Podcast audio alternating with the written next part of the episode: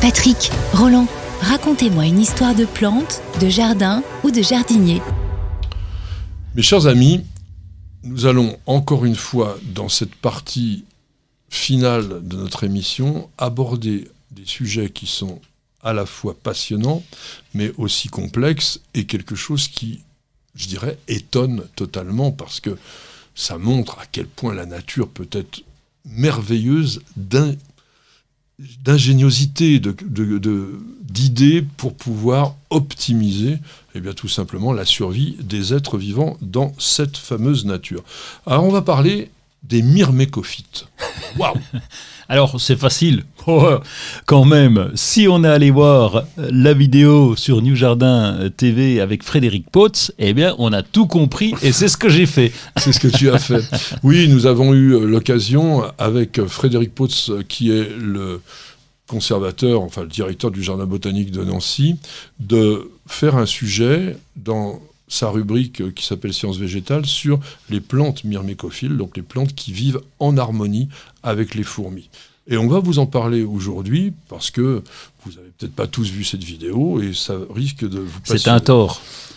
Oui, non, mais parce que je sais que sur ce type de vidéo-là, vous avez tendance à être moins nombreux à aller les voir alors qu'elles sont très originales et passionnantes, plus que euh, les choses plus pratiques, plus techniques, qui sont un peu dans votre quotidien. Mais le monde végétal est absolument extraordinaire. Et les, les myrmécophiles, donc, s'appliquent soit aux insectes qui vivent au sein de la fourmilière. Ça existe, ça on va pas en parler, c'est du domaine de la zoologie, mais sachez qu'une fourmilière, c'est pas que des fourmis dans une fourmilière, il peut y avoir des champignons, il peut y avoir d'autres insectes aussi. Mais qui vivent en, qui, vivent en, harmonie. copinage. Qui, ah vivent en harmonie. Là, on va parler des plantes myrmécophiles.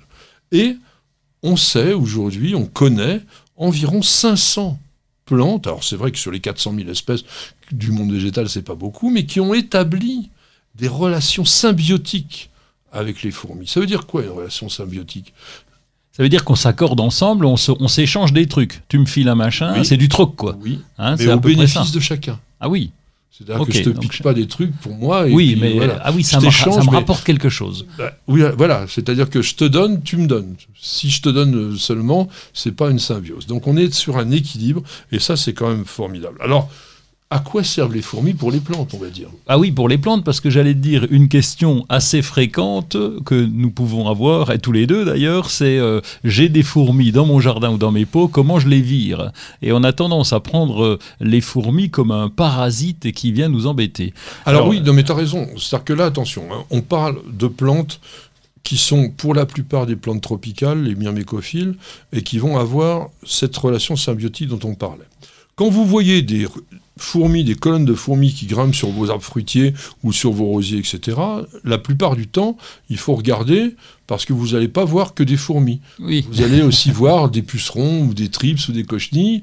D'ailleurs, euh, pas plus tard qu'hier, on a regardé ensemble avec Roland un mimosa qu'on a dans le jardin, et puis on a découvert, on voyait des fourmis. Ah Et puis il y avait plein de cochenilles partout. Bah, pas, des, que... pas des cochenilles, c'est des monstres, c'est du popcorn. C'était des, grosses fourmis, des, grosses cochenilles. Bon. Mais là, donc, c'est des fourmis qui vont travailler pour elles, c'est-à-dire qu'elles vont chercher le miel là, elles se nourrissent.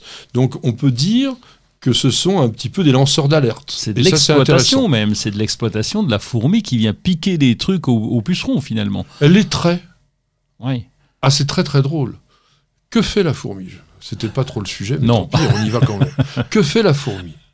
Avec ses antennes, elle vient caresser le cloaque, c'est-à-dire donc l'extrémité du corps, on va dire le cul. C'est, hein, ah bah bravo. Du puceron.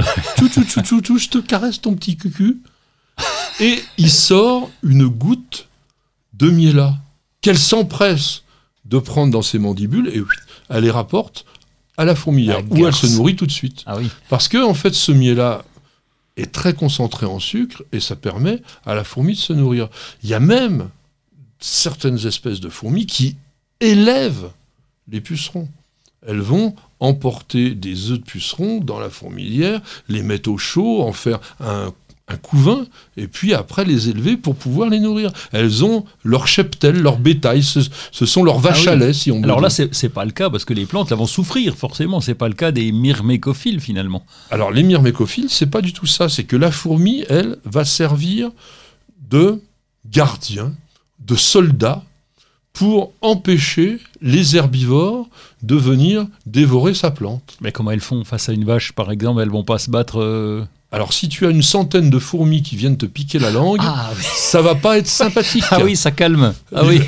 les fourmis, quand elles sont un peu agressives, elles lancent des jets d'acide formique. Il y, en a certaines qui mordent parce qu'elles ont quand même des mandibules euh, assez euh, développées, mais la plupart, ce sont en fait des sortes de... Elles tirent de loin de l'acide formique qui te brûle, ah tu vois. Euh, d'ailleurs, euh, on a toujours l'impression, quand il y a des fourmis qui nous passent dessus, à un moment donné, on, se dit, tiens, ça m'a piqué. Ben non, souvent, c'est qu'une goutte d'acide formique qui t'a brûlé. Et là, donc, la fourmi fait ça.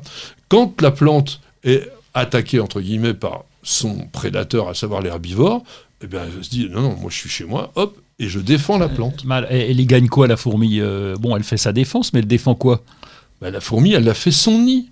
Parce que la ah. plante, la plante réussit alors ça, c'est ce qu'on appelle de la coévolution. Ça demande des siècles et des siècles et encore des siècles. Mais pour pouvoir obtenir le résultat d'aujourd'hui, on va regarder simplement ce qui s'est passé, la plante s'est transformée. Soit elle a des tiges qui sont devenues creuses, donc dans lesquelles les fourmis peuvent circuler. Soit même mieux, parfois ça s'est gonflé et il y a des alvéoles qui sont faites. Oui, il y a des plantes comme les Myrmécodia, par exemple, qui sont des, plantes totalement extraordinaires. Hein. Euh, on, les, voit euh, grossir. Si vous allez euh, à Nancy au Jardin botanique, vous verrez ça. Si vous regardez notre vidéo, vous les verrez. Donc, et à l'intérieur de ça, toute la colonie de fourmis, en fait, la fourmilière est dans la plante. Donc la plante s'est adaptée, elle a créé finalement un nid, voilà. un nid artificiel. Alors, est-ce que c'est la plante qui l'a créé ou est-ce que c'est les deux en même temps? Ça, euh, on ne sait pas. Mais globalement, le résultat est là. C'est qu'effectivement, il y a des cavités qui permettent aux fourmis, aux colonies, de vivre entièrement à l'intérieur de la plante. Donc elles sont protégées, elles, on ne les voit pas. Et elles se nourrissent aussi parfois de certaines sécrétions. Et la plante, de son côté, va profiter parfois des déjections des fourmis, donc des matières organiques qui se décomposent. Donc il y a un véritable équilibre qui se fait entre ces végétaux et entre les fourmis. Alors, il y a plein de plantes myrmécophiles, il y a les acacias. Ça, c'est vraiment très connu en Afrique. Vous avez des acacias dont les épines ont gonflé et à l'intérieur de ces loges, eh bien, il y a des fourmis. Et quand la girafe, notamment, qui est une des plus consommatrices d'acacia, vient et elles, ont des langues extraordinaires, les girafes. Elles sont capables de s'enrouler autour des épines et puis de tirer et de manger. Elles mangent des trucs avec des épines qui font 7-8 euh, cm de long.